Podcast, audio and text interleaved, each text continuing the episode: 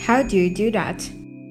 In ordinary life, practice looking for a person's merits and efforts to grow our appreciation, that is, to cultivate a sense of gratitude, shame, and compassion. The mental traits of which are exactly the opposite to that of hatred, like water and fire. To cultivate these mentalities is to replace the inflammable inside with soft, cool, and clean water, providing no conditions for potential risks of fire.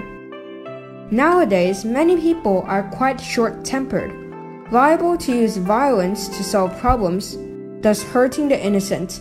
Why is that? If people are more easily to flare up, that's because they become so fragile and strengthless that they can't settle their minds.